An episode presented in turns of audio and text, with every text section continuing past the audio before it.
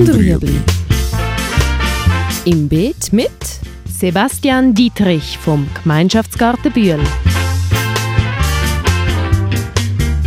Fragen rund ums urbane Gärtnern auf Balkonien. Heute Philosophie die erste. Die erste Frage, die wir uns stellen können, ist eigentlich, was macht dieses Projekt hier politisch oder was macht Gärtnern politisch?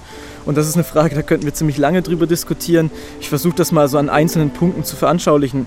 Für uns eine wichtige Frage, die bei uns im Zentrum auch steht, ist äh, die Ernährungsfrage. Die ist eigentlich auch relativ populär hier in der Schweiz mittlerweile. Stadt Winterthur, Grüne Stadt, dieses ganze Stadtmarketing eigentlich auch. Hier versucht man das in der Praxis auch zu erleben. Und es geht eigentlich wirklich um die Frage, wie ernähren wir uns, wo kommt unser Essen her. Das Essen ist ja eigentlich das zentrale Ding. Also wenn wir nichts zu essen haben, ja, dann geht gar nichts.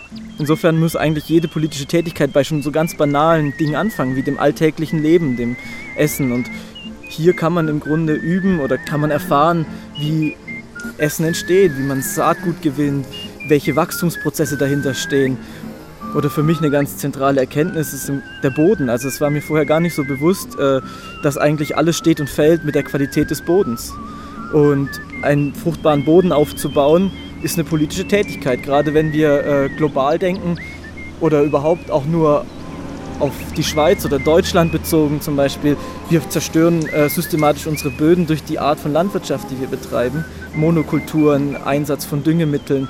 Die Böden äh, verlieren nach und nach an Nährstoffen, sie trocknen aus und es wird immer weniger Humus geben. Und solche kleinen Projekte sind eigentlich wie so kleine Versuchslabore, wie man eigentlich auch anders Landwirtschaft betreiben kann.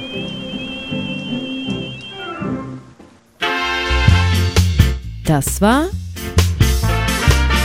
Gut und Rüebli. Haben Sie eine Frage? Schreiben Sie uns auf beet.stadtfilter.ch.